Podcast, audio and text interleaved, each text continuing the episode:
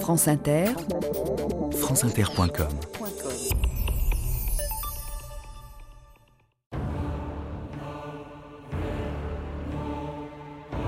Je vous offre sceptre et couronne, mon sincère amour vous les donne.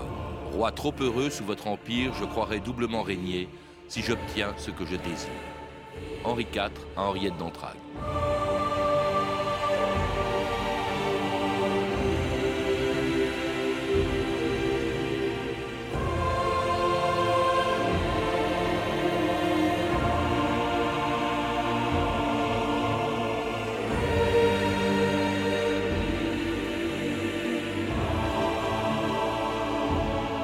2000 ans d'histoire.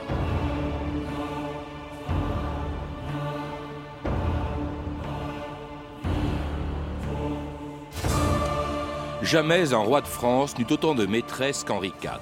Depuis la première, la fille d'un jardinier, Fleurette, à laquelle on doit l'expression comté Fleurette, jusqu'à la dernière, Charlotte de Montmorency, le ver galant, comme on l'appelait, ne pouvait pas voir un jupon sans avoir envie de le trousser. Des princesses de sang comme des paysannes quand il n'était que roi de Navarre, des prostituées aussi bien que des filles de bourgeois, rencontrées pendant qu'il parcourait la France pour y conquérir sa couronne, et même des religieuses.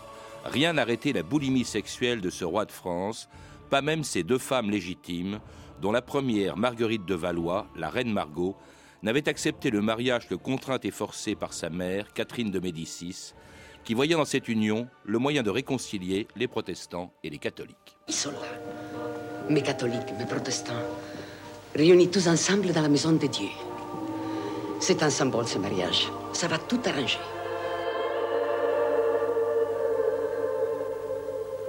Henri de Bourbon, roi de Navarre, acceptes-tu de prendre pour épouse Marguerite de Valois? J'accepte. Marguerite de Valois. Acceptes-tu pour époux Henri de Bourbon, roi de Navarre? Marguerite de Valois, acceptes-tu pour... Au nom du Père, au nom du Fils et au nom de la Sainte Église, je vous déclare mari et femme. Ne me détestez pas trop vite. Ils me haïssent tous déjà. Vous faites semblant d'être forte, mais vous avez aussi peur que moi. De quoi aurais-je peur? Tous ceux qui ici vous détestent même. Alors pourquoi vous impose-t-il ce mariage? Hein? C'est un mariage pour la paix. Personne ne m'oblige à coucher avec vous. Ne venez pas dans ma chambre ce soir. Gonzague Saint-Brice, bonjour. Bonjour. Alors, ni Henri de Navarre, le futur Henri IV, ni Marguerite de Valois, la reine Margot, n'ayant laissé de confidence sur ce que fut leur première nuit de noces, eh bien, on n'en sait rien finalement. C'est ce que vous écrivez dans votre dernier livre, Henri IV et la France réconciliée, publié chez Télémaque. Un livre dans lequel vous consacrez plusieurs pages aux amours d'Henri IV, qui les a véritablement collectionnés. Un des rois qui avait des maîtresses, on en a beaucoup vu avant et après Henri IV, mais pas autant que lui. Tout à fait. On, dit qu'il a eu 73 maîtresses. En plus de ses frénétiques freudaines, le roi ne néglige pas les délices du devoir conjugal et il va avoir en 10 ans, entre 1600 et 1610, six enfants avec sa femme Marie de Médicis. Alors il, est, il en avait beaucoup avant même son premier mariage. On vient d'entendre un extrait du film de Chéreau, La Reine Margot, ce qui était sa première femme. Euh, il en avait à, Nérac, hein, dans la capitale de, sa, de son royaume, quand il, avant qu'il soit lui-même roi de France. À Nérac, vous parlez même, alors il y a cette Fleurette, hein, euh, la fille d'un jardinier, d'où l'expression, c'est vous qui me l'avez euh, rappelé, compter Fleurette, ça vient, de, ça vient de là. Il y avait aussi, dites-vous, un véritable harem exotique. Ça, j'ai entendu parler de ça. Alors d'abord, oui, il y, a, eu beaucoup de femmes qui l'ont aimé dans sa jeunesse, dont Anne de Cambefort, qui se serait jetée par la fenêtre au moment où il l'a quittée. Et c'est vrai qu'une biographie historique n'est intéressante que si elle apporte du nouveau. Et dans mon livre, euh, je révèle la naissance des deux premiers bâtards du roi euh, pendant qu'il était à La Rochelle. Et la le fils d'Esther de Bois-Lambert, qui s'appelle Gédéon Monsieur, et par là même, on s'apercevra plus tard qu'il a cet enfant alors qu'il est soi-disant éperdument amoureux euh, de, de, son, de son premier grand amour qui est Corisande oui. Mais surtout, j'ai pu avoir, euh, par les archives, en rencontrant le chef de famille d'une des plus anciennes familles de Castille, euh, le duc de Salinas, euh, la lettre inédite de son ancêtre, le marquis de Villamor, envoyé par le roi d'Espagne, qui, arrivant à la cour de Nérac, alors que cet homme, ce grand aristocrate espagnol, a lui-même eu cinq femmes hmm. déjà, il est scandalisé par ce qu'il voit à la cour de Nérac, le véritable harem, euh, le, le que s'est constitué Henri de Navarre, il n'est pas encore Henri IV, pour ses plaisirs, avec des beautés euh, venues d'Afrique, des beautés exotiques. Alors, ces, maîtresses, bon, on connaît, on en parlera évidemment, les grandes favorites comme Gabrielle d'Estrée, euh, euh, comme Henriette d'Entrague, mais alors, il y a toutes ces femmes qu'il rencontre un peu au hasard de ses campagnes militaires.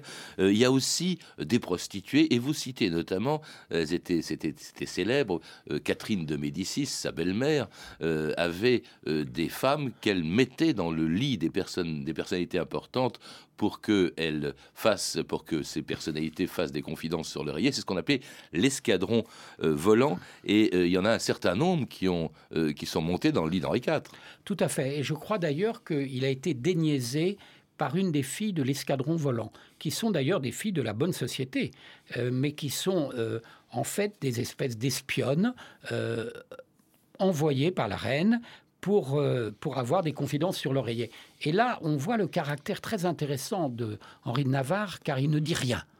Et la baronne de Sauve, qui est une de ses maîtresses de, l'escadron volant, euh, n'arrivait pas à lui tirer les verres du nez malgré des nuits très voluptueuses. Alors il faut rappeler qu'après son mariage avec euh, la reine Margot, il y a la Saint-Barthélemy, lui-même est en quelque sorte assigné à résidence à la cour, il est même quasiment prisonnier, il s'en évade en 1576, il retourne dans sa, dans sa Navarre, à Nérac, et là il fait la rencontre, dites-vous, de la femme qui allait le révéler à lui-même et qui est, vous l'avez, vous venez de l'évoquer, la comtesse de Guiche, la belle Corisande, qui a joué un rôle essentiel. C'était vraiment un grand amour. Il a duré assez longtemps d'ailleurs. Et, c'est une femme qui est très généreuse, qui lui donne de l'argent pour avoir plus de soldats. Elle est brune aux yeux noirs, elle a une taille élancée. Euh, elle va le révéler à lui-même. C'est un véritable coup de foudre. Et ils ont d'ailleurs peu de différence d'âge, ce qui ne sera pas toujours le cas, puisqu'il a 28 ans, elle en a 27. Et il commence à lui écrire ces lettres délirantes et magnifiques. C'est un épistolier épidermique. Euh, votre esclave vous baise mille fois les mains. Dieu sait qu'elle regrette de partir d'ici sans vous baiser les mains. Mon cœur mhm. est sur un grabat une très belle phrase justement à la belle Corisande. Mon âme croyait ma fidélité être blanche et hors de tâche. Ça, ça fait un peu rigoler quand on connaît la suite. Il n'en fut jamais de pareil. Eh bien, voyez-vous cette phrase si belle. J'ai été déçu par Henri IV, car en tant qu'historien, je suis obligé d'enquêter dans l'actualité. Je vais à l'île de Ré, je trouve les deux premiers bâtards du roi dont on ne parle nulle part. Et en voyant les dates, je vois que cette très belle lettre, cette lettre d'amour magnifique, citée par Marcel Proust comme une des plus belles de la littérature française, je vois qu'elle est datée de La Rochelle et que quelques temps plus tard, quelques jours plus tard, va naître le premier bâtard d'Henri IV, mmh. euh, Gédéon Monsieur. Ça veut dire qu'il n'a jamais pu être fidèle. Oui, alors en même temps qu'il avait euh, euh, cette euh, Humbert, en même temps qu'il avait la belle Corisande, il y avait aussi, vous le citez, deux abbesses, hein, l'abbesse de Montmartre, Catherine de Beauvilliers, et celle de Longchamp, Catherine de Verdun. Donc franchement, tout ce qui passait à sa portée était bon pour, pour Henri IV. Juste avant, celle qui fut peut-être le grand amour, son grand amour, de, lorsqu'il était devenu roi en, en 1588. Et trois ans plus tard, ce grand amour lui était présenté par son ami Roger de Bellegarde, qu'il avait d'ailleurs trouvé si belle cette femme qu'il avait voulu l'épouser sans savoir que le roi lui-même allait en tomber amoureux. Je suis tombé sur la plus belle des fleurs. Oh, sire, je n'ai rien vu de plus beau. Madame Gabrielle d'Estrée a deux sourcils élégamment recourbés d'une noirceur admirable. Le nez un peu aquilin, la bouche carmin, la gorge plus blanche et polie que le plus bel ivoire. Le teint égal à celui des roses et des lys entremêlés. Madame, on m'a fait de vous un portrait fort élogieux. Mais j'en étais en dessous de la vérité. Ouais, monsieur de Bellegarde, laissez-nous. Hein. Comment, sire? Me laisse-nous, voyons, tu ne vas pas marcher sur les plates-bandes du roi. Mais sire, c'est vous qui marchez sur les miens. En garde à toi, Bellegarde. Rien ne passe avant votre service, sire. Comment trouvez-vous le roi de Navarre qui s'en revient de livrer bataille? Vous avez un grand nez, sire.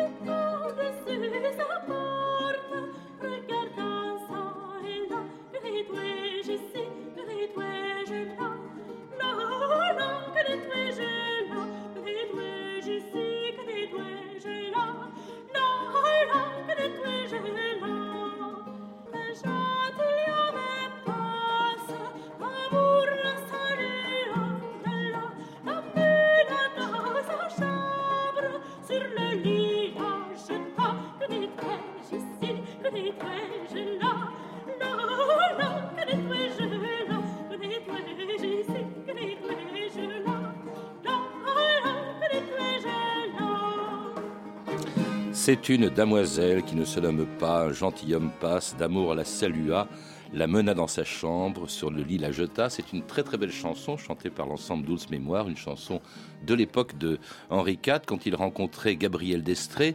Une passion qui n'était pas partagée. Hein. On l'a entendu dans cet extrait de téléfilm. Vous avez un grand nez, mais il sentait extrêmement mauvais. Et au début, Gabriel d'Estrée n'était absolument pas amoureuse d'Henri IV. Absolument pas. Elle, elle, a le, courage de lui dire d'ailleurs euh, directement. Et c'est vrai qu'on sait depuis la reine Margot que Henri IV, c'est ce bouc puant. Euh, il ah, faut beaucoup de courage pour coucher avec lui. Quand il voit Gabriel d'Estrée avec ses cheveux blonds, ses yeux bleus, sa peau immaculée, elle a 17 ans. Euh, d'ailleurs, il n'est pas très sympa avec ses copains, Henri IV, parce que ah bah, il le piqué à Bellegarde, là, oui. Il le pique à Bellegarde, et, et il a deux copains qui sont des beaux hommes qui ont beaucoup de succès, c'est Bellegarde d'un côté et Bassompierre de l'autre. Bellegarde, il lui prend Gabriel d'Estrée et Bassompierre, il va lui prendre euh, Charlotte de Montmorency. Alors si, si euh, finalement euh, Gabriel d'Estrée va dans le lit d'Henri IV, c'est qu'elle a été littéralement vendue par ses parents, Gonzague Saint-Brice. Ah, le mot n'est pas trop fort. J'oserais employer le mot un peu vulgaire de macrotage. Il y a eu un conseil de famille, véritablement, euh, et le père a décidé de faire payer au roi euh, le plus cher possible. Et alors qu'elle avait dit, elle avait déclaré au roi que qu'elle ne l'aimait pas et qu'elle ne l'aimerait jamais. Et et c'était insensé d'ailleurs la façon dont cette obstination du roi, de même qu'il veut que la France s'entende, il va euh, s'obstiner à conquérir cette femme. Et alors, il est prêt à tout. C'est Sully derrière qui reçoit l'addition. Et par exemple, euh, une, autre fois avec Henriette d'Entrague, le ver galant euh, veut seulement la caresser. Alors le père aussi, c'est toujours pareil. C'est le père qui dit ça va coûter 50 000 livres. mais ça, on y reviendra. Mais alors, ce il supporte quoi Il supporte aussi le fait que cette euh, Gabrielle d'Estrée continue de voir ce fameux Bellegarde. Il y a un épisode que vous racontez qui est à mourir de rire. un jour, Henri IV arrive dans la chambre de Gabrielle d'Estrée. Bellegarde se cache sous le lit. Bon, Henri IV fait l'amour, et puis après, il se fait servir un repas, il le laisse euh, pour l'essentiel, il le met au pied du lit, c'est-à-dire devant le nez de Bellegarde qui était sous le lit, et il dit il faut bien que tout le monde mange. Ce qui prouve qu'il n'était pas dupe. Et finalement, ce système va profiter à Gabrielle d'Estrée parce qu'elle va devenir ce qu'on appelle la presque reine. Mhm. Elle lui arrache une demande en mariage. Après, il faut envoyer les mousquetaires pour la retrouver. Et euh, elle va être présente dans tous les moments importants du règne. Il faut lui donner à son crédit que quand il passe de protestant à catholique, elle est près de lui. Lors de l'abjuration, elle est présente. Et quand il entre dans Paris, alors là, elle est installée dans une somptueuse litière elle est couverte de joyaux et le peuple n'aime pas ça. Le peuple l'insulte et la traite de duchesse d'ordure. Alors, elle, lui fait quand même trois enfants, et c'est d'ailleurs en, attendant le quatrième que Gabriel d'Estrée meurt, ce qui n'empêche pas le roi, dès le lendemain, de la remplacer par une autre. Agrippa, je suis devenu folle amoureux d'une petite rouquinette nommée Henriette d'Andrague que m'a présentée Bassompierre. Madame d'Estrée déjà aux oubliettes Oh Dieu, que je souffre si je racontais par écrit mes déboires amoureux. Il est difficile de prendre au sérieux vos amours, sire. Sire, vous aimez coup sur coup mademoiselle de Montaigne, la femme du charbonnier Captico, madame de la d'hier, la demoiselle Glandé, sans compter les filles de campagne. Oui, mais pour la petite Henriette d'Entrague, je me consume comme du bois sec. Le père m'a promis la petite vacante contre 100 000 écus. Est Contre la promesse de mariage que voici. Nous, Henri IV, par la grâce de Dieu, roi de France et de Navarre, Jurons devant Dieu, en foi et parole de roi, à messieurs de Balzac, chevalier d'Entrague, euh, que nous donnons la compagnie de la demoiselle Henriette, sa fille, au cas que, dans six mois à compter du premier jour du présent, elle devienne grosse et accouche d'un fils, alors nous la prendrons solennellement comme femme et légitime épouse. Jusqu'où peuvent aller vos folies ici? Alors cette euh, condition posée par le père pour que pour mettre euh, par son père pour mettre Henriette d'Entrague dans le lit de Henri IV, elle est parfaitement authentique. Elle a- là encore, comme Gabriel d'Estrée, Henriette d'Entrague a été vendue. Ah, tout à fait. Et alors, c'est là qu'on voit le caractère incroyable d'Henri IV, parce que voyez, il prend les risques, il veut, il veut la jeune fille, il va aller jusqu'au bout, et, et- et au fond, il est devant les femmes comme il est en campagne. Et il a, parce que c'est un, c'est un homme courageux qui a, fait, qui a fait 20 ans de campagne, il a été à cheval pendant 20 ans, il est en armure tout le temps. Eh bien, dans le combat amoureux, c'est pareil, et il va au-delà de tout en prenant des risques énormes. Et Sully, derrière, est, inquiet et furieux parce qu'il faut payer de tous les côtés. Et puis quand une famille entre auprès du roi, euh, ça ne s'arrête pas à la maîtresse, c'est tout le monde qui demande des postes. Et puis, il faut le rappeler, bon, c'est pas simplement un obsédé sexuel, il est sincèrement amoureux. Il y a beaucoup de lettres dans votre livre, Gonzague Saint-Brice, ou d'extraits de lettres de Henri IV, écrivant par exemple à Gabrielle d'Estrée Soyez glorieuse de m'avoir vaincu, moi qui ne le fus jamais que de vous. Gabriel d'Estrée meurt, et puis on vient de l'entendre, il tombe amoureux de Henriette d'Entrague. Alors là, c'est extraordinaire. Vous êtes mon unique amour, comme s'il n'y en avait pas eu avant. Vous êtes mon unique amour. Jour et nuit pour vous, je soupire. Roi trop heureux sous votre empire. Je croirai doublement régner si j'obtiens ce que je désire. C'est absolument. C'était vraiment un amoureux. Il avait des sincérités successives, mais à chaque fois, c'était la première, c'était la plus belle, c'était la dernière. Exactement. C'était un obsédé sexuel, oui, mais c'était aussi un obsédé textuel. Il écrivait ces lettres magnifiques, il cherchait un amour absolu, et au fond, il avait le rêve pour les femmes, qu'il avait le même rêve qu'il avait pour la France d'une France réconciliée, et euh, il écrit des lettres passionnées euh, dans un ton extraordinaire, et au fond, ce n'est pas du tout euh, il est différent de deux rois. Il y a deux rois qui sont les plus beaux, qui sont vraiment désirés par les femmes. C'est François Ier et c'est euh, Louis XV. Mais lui, euh, il n'est pas, il n'est pas toujours désiré. Il est repoussé comme. euh, mais c'est le roi. Alors donc les femmes sont obligées de céder. Et vous savez que Louis XIV sentait très mauvais comme Henri IV. Et il avait des retours d'estomac, il n'avait pas de palais, et Madame de Maintenon ne faisait l'amour avec lui qu'un mouchoir parfumé sur le nez. Et de même, euh, Bonaparte puis- n'était pas un très bon amant, et sa maîtresse Éléonore Denuel de la Plaigne au palais de l'Élysée trouvait que ça durait un peu trop longtemps, donc avec son doigt de pied, elle faisait avancer euh, le cadran de l'horloge. Alors revenons à Henri IV. Henri IV n'épouse pas, malgré sa promesse, puisqu'elle n'a pas eu d'enfant à temps suffisamment tôt, euh, n'épouse pas Henriette d'Entrague. Et euh, il se marie en 1600. Il se marie donc avec Marie de Médicis, cette fille d'un banquier florentin extrêmement riche qui pouvait renflouer les caisses du royaume. Et c'est c'est sa deuxième femme. Entre-temps, la reine Margot, il a obtenu que le mariage soit, soit dissous. Et il épouse cette femme qui n'était vraiment pas belle, qui pourtant lui donne six enfants. Et il y a une grande tendresse avec Marie de Médicis, hein. Euh, pe- peut-être précisément parce qu'elle lui donne les enfants qu'il n'avait toujours pas, en tout cas les enfants légitimes qu'il n'avait euh, toujours pas, dont le futur Louis XIII. Et euh, malgré tout, beaucoup d'amour entre eux, même si effectivement, on peut pas dire qu'il ait, ait été amoureux d'elle. Voilà, c'est-à-dire que quand il la voit, elle a 25 ans, il la trouve un peu grasse, mais tout de suite, il la prend euh, rapidement, avec passion, il lui fait un enfant, et alors en fait, il, alterne les enfants entre elle et sa maîtresse Henriette d'Entrague, euh, qui, lui a présenté en lui disant euh, C'était ma maîtresse, maintenant, ça sera votre servante. Voici ma maîtresse, Madame Henriette d'Entrague, marquise de Verneuil, qui m'a donné un beau fils comme vous. Elle n'aspire qu'à être votre servante, et je vous demande de lui faire bonne figure. Votre maîtresse, vorace et arrogante, fait savoir partout que pour ne plus vivre en état de péché mortel, vous n'hésiterez pas à me répudier, à me renvoyer à Florence. Faut-il que je devienne une femme galante pour que vous me versiez une pension supplémentaire de 20 000 écus, comme à cette grue? Faut-il aussi que vous fassiez élever nos enfants avec ceux de feu Madame d'Estrée et avec ceux de cette grand péché mortel. Ben, c'est que mes bâtards sont plus aimables que le dauphin. C'est incroyable ce qu'a supporté Marie de, de Médicis, c'est-à-dire la présence d'Henriette d'Entragues, euh, qui est la maîtresse d'Henri IV, euh, que Henri IV impose littéralement à la cour à Marie de Médicis, qui, qui est là. C'est, c'est- c'est véritablement un affront. C'est assez extraordinaire, Oui. ça, Gonzague Saint-Brice. Et, et- et d'ailleurs, euh, euh, Marie de Médicis euh, est d'autant plus furieuse, elle a toutes les raisons, c'est que cette Henriette d'Entragues est d'une drôlerie incroyable et que sa spécialité est d'imiter la reine. Donc on vient d'entendre le ton de la reine, alors elle l'imite, à- les courtisans n'arrêtent pas de rire. Et d'ailleurs, Marie de Médicis, elle vient de- d'un lieu si sophistiqué, d'une civilisation si avancée, Florence, oui. Florence, que quand elle arrive au Louvre, elle trouve que c'est vraiment un débarras. Elle, elle se met, elle éclate, quand on lui présente les appartements de la reine, elle éclate en sanglots, tellement elle trouve que c'est moche.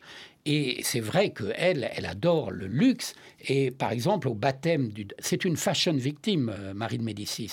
Il lui, faut, il lui faut des joyaux. Et au baptême du dauphin, la robe de la reine est ornée de 2000 perles et de 3000 diamants.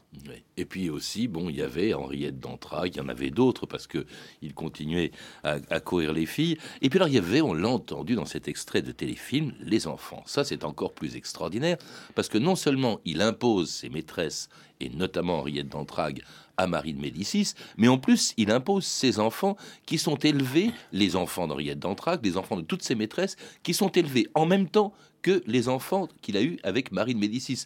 Et tout ça à Saint-Germain-en-Laye, c'était une véritable euh, garderie d'enfants. Euh, il y en avait, vous le rappelez, 10 plus les 6 enfants légitimes qu'il avait avec Marie de Médicis, 16 enfants. Oui, c'était une nurserie incroyable. D'abord, c'est le premier roi qui légitime ces bâtards, qui leur donne des titres et des noms qui pourraient en faire de futurs souverains. Il y en a un qui l'appelle César, César de Vendôme, il y en a un autre qui C'est l'appelle le fils de Gabriel d'Estrée, Alexandre. autre fils de Gabriel d'Estrée. Voilà. oui. Et alors, il y a un tableau qui représente cette scène insensée de Henri IV qui adore les enfants. C'est un mauvais mari, c'est un père délicieux. Alors, il adore s'amuser avec ses enfants, il se met à quatre pattes. Il y a le dauphin, son fils, qui est juché sur son dos. Euh, Henri IV fait le cheval, sous les éclats de rire de l'enfant. Et puis, tout d'un coup, entre un personnage très important qui est carrément l'ambassadeur du roi d'Espagne. Et là, sans se démonter, mais il peut pas puisqu'il est déjà monté, Henri IV se retourne vers l'ambassadeur. Euh, euh, Monsieur l'ambassadeur, est-ce que vous avez des enfants? Euh, Oui, sire. Bon, bah d'accord, très bien. Alors dans ce cas-là, je peux continuer. Et il continue à faire le tour de la pièce. Et c'est vrai que les- la reine était furieuse parce qu'au château de Saint-Germain-en-Laye, il y avait dix enfants illégitimes. Il y avait trois de Gabriel d'Estrée, vous l'avez dit. Il y en avait trois d'Henriette d'Entragues. Euh, il y en avait deux filles de Charlotte des Essarts. Il y en avait un enfant de Louise Boré, euh, plus les six enfants légitimes, et d'abord le dauphin tant espéré, qui est le futur Louis, euh, Louis XIII. Et alors, parlant des autres enfants, et notamment des enfants de Gabriel, le futur Louis XIII, qui est dé- déjà un personnage assez sombre, dit c'est une race de chiens. En Ils se détestaient entre eux. Le roi les adorait, mais ils se détestaient Oui, entre eux, et le- jaloux les uns des autres. Oui. Tout à fait. Et le futur roi tenait bien à garder euh, sa, sa première place. Et euh, à propos du, du fils de Jacqueline de Beuil, il disait ce mot quand même très cruel. euh, D'abord, il voulait pas l'appeler mon frère. Et ensuite, il- en le désignant, il disait ce dernier vient après ma merde que je viens de faire.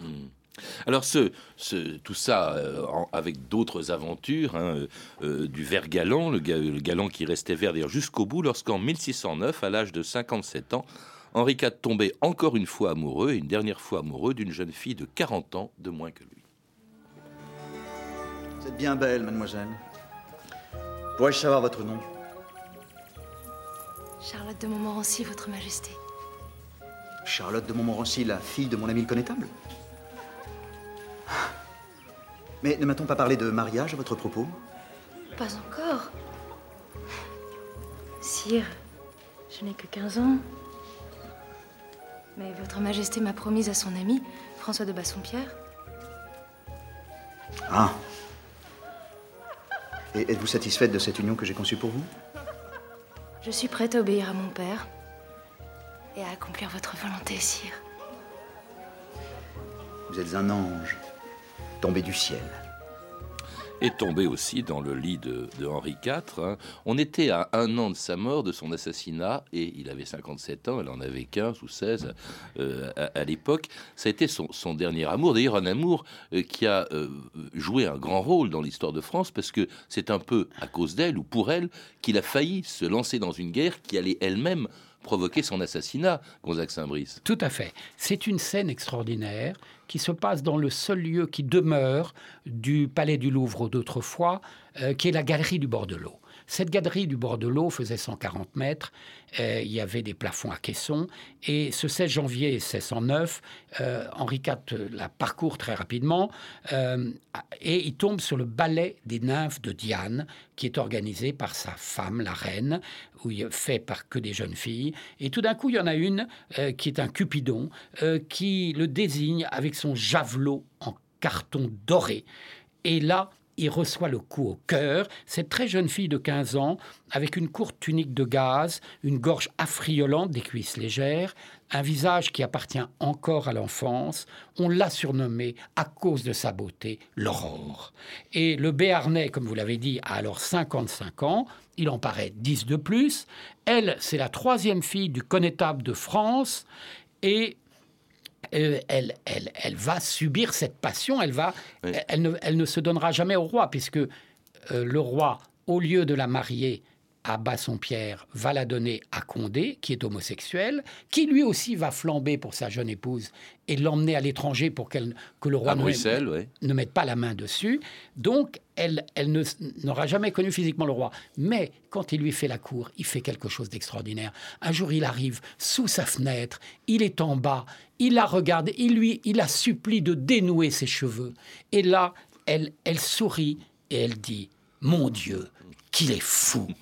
Et ça, c'est la définition. il est fou au point que quand, justement, son mari légitime, Condé, enlève Charlotte de Montmorency, euh, il, menace de faire la guerre à Bruxelles, c'est-à-dire en fait aux Pays-Bas espagnols, c'est-à-dire à, l'Espagne. Hein, ça, a été, ça a été quand même loin, jusqu'à ce qu'il soit assassiné, en fait, quelques mois plus tard, en 1610 par Ravaillac. Un roi très populaire malgré toutes ses aventures, peut-être d'ailleurs à cause d'elle. Hein. c'est un peu, ça fait penser un peu à Berlusconi, qui malgré euh, ses, ses aventures sentimentales, si on peut dire, n'a jamais cessé d'être populaire en Italie. Mais est-ce que c'est ça qui a fait du Vergalant, comme on le surnommait en France, un homme populaire? Je crois que, comme le disait Wagner, la gaieté est le secret des vaillants. Et les Français aiment la vie. Et Henri IV, il est la vie, il est la paix dans la guerre, il essaye de faire la paix. Euh, il, est, il, fait de la France, qui sort des, déchirée des guerres de religion, un pays de cocagne. Les étrangers veulent venir en France. C'est tellement bon, la France. C'est la France de la poule au pot, dont le bouillon dans les campagnes sert à relever les jeunes accouchés, tellement il possède euh, de vertus toniques. Et puis c'est une France complètement nouvelle, avec une agronomie originale faite par Olivier de Serres. C'est la France, c'est Paris. Paris qui est complètement changé. On crée le pont neuf, on fait un urbanisme sans ségrégation sociale avec la place royale qui va devenir la place des Vosges, où il y a le, bourgeois au premier étage, l'aristocrate au deuxième étage, l'ouvrier au troisième, l'artisan au quatrième. C'est une France heureuse et qui s'incarne effectivement dans ce roi qui veut le bonheur, qui veut l'amour entre les Français, qui veut l'amour pour lui et qu'il obtiendra. Et tout ça, vous le racontez aussi dans votre livre, qui n'est pas seulement l'histoire des aventures très nombreuses d'Henri IV, un livre qui a été publié aux éditions Télémaque et intitulé Gonzague Saint-Brice, Henri IV et la France réconciliée. À lire aussi 1610, l'assassinat d'Henri IV de Jean Castaret aux éditions France Empire. Et puis un livre à paraître en janvier prochain aux éditions Sud-Ouest et intitulé, comme cette émission, Henri IV et les femmes, un livre de Marilène Vincent. Vous avez pu entendre un extrait du film La Reine Margot de Patrice Chéreau, disponible en DVD chez Pathé, ainsi que des extraits des téléfilms suivants Le Vert Galant de Pascal Salamin et Georges Wozinski et euh, À l'assassinat d'Henri IV de Jacques Malater dans la collection Ce jour-là tout a changé, un film diffusé sur France 2 en janvier dernier et disponible en DVD aux éditions France Télévisions. Vous pouvez retrouver toutes ces références par téléphone au 32 30, 34 centimes la minute, ou sur le site franceinter.com. C'était 2000 ans d'histoire. À la technique Aurélie Fortin et Yann Bouillot, documentation Emmanuel Fournier, Clarisse Le Gardien et Franck Olivard, une réalisation de Anne Kobilac.